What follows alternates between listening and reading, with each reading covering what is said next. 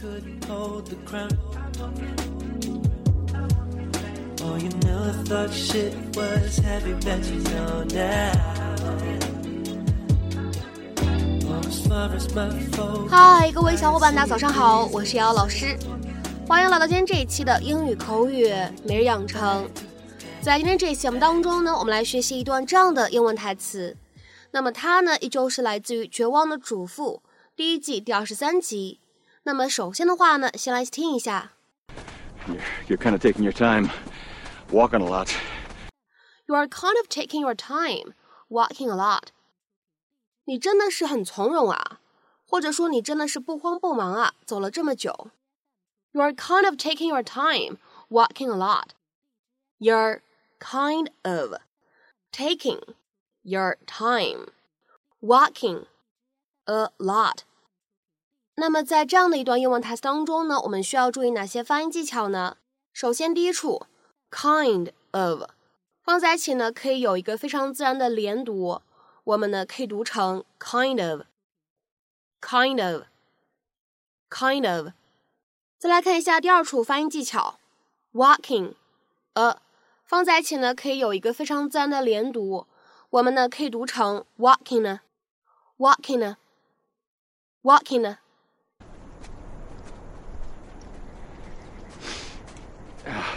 This is a long way to go to do what you could have done in my backyard. You're, you're kind of taking your time, walking a lot. You sure you know what you're doing? You ever actually had to kill anyone for real before? Yeah.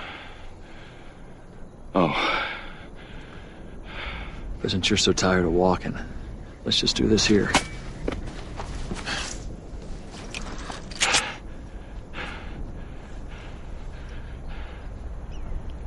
I don't expect any favors from you, obviously.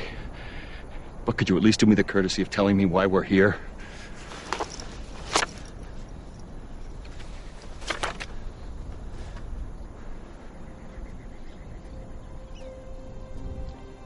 You knew Deirdre.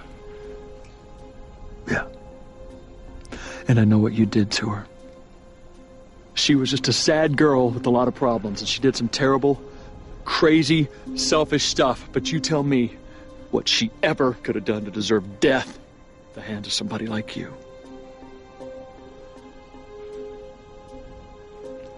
It's complicated. It's so complicated. 在英文当中呢，take one's time，它呢是一个非常常用的表达。我们来看一下它所对应的英文解释， 可以理解成为 to go at one's own preferred pace，也可以理解成为 to use as much time as one needs or desires without hurrying。所以这个短语呢，它其实是从容的、不慌不忙的，使用某个人自己的节奏的，哎，这样的意思。那么下面呢，我们来看几个例子。第一个。There are a lot of things we need to get right, so let's be sure to take our time on this. 今天晚上我们要弄的东西很多， 所以我们一定要确保我们慢慢来，把每个都弄好。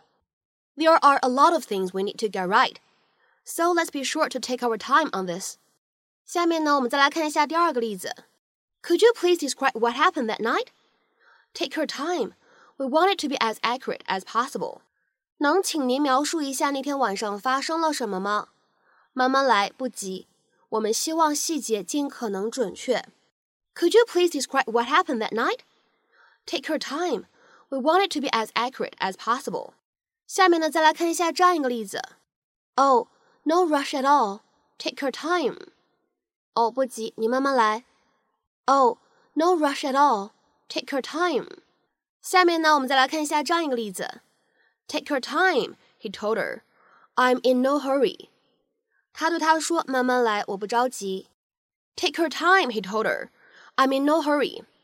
那么有的时候呢，这个短语它加上了一些讽刺的语气，比如说下面这个句子，各位同学可以看看这句话应该如何去理解。You certainly took your time getting here. 您可真是不慌不忙的过来的呀。You certainly took your time getting here. 那么这个句子呢，有可能是在嘲讽对方来的太晚了，或者呢太慢了。那么在今天节目的末尾呢，请各位同学尝试翻译以下句子，并留言在文章的留言区。You can take your time ordering that dress. I don't need it right away. You can take your time ordering that dress. I don't need it right away. 那么这样一段话应该如何去理解和翻译呢？瑶瑶老师期待各位同学的踊跃发言。那么我们今天节目的分享呢，就先到这里，我们下期节目再会，See you。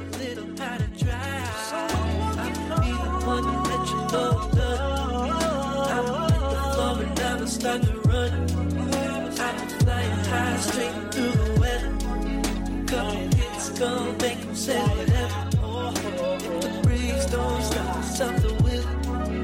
I can do things only for the thrill. All